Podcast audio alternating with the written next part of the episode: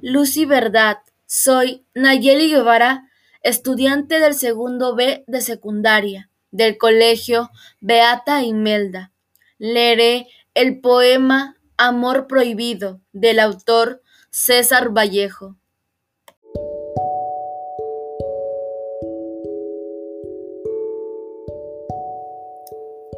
Subes centellante de labios y de orejas, por tus venas subo como un can herido que busca el refugio de blandas aceras.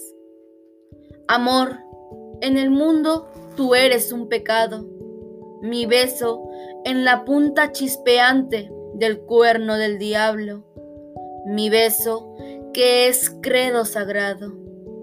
Espíritu, en el orópter que pasa puro en su blasfemia, el corazón que engendra el cerebro, que pasa hacia el tuyo por mi barro triste, platónico estambre que existe en el cáliz, donde tu alma existe.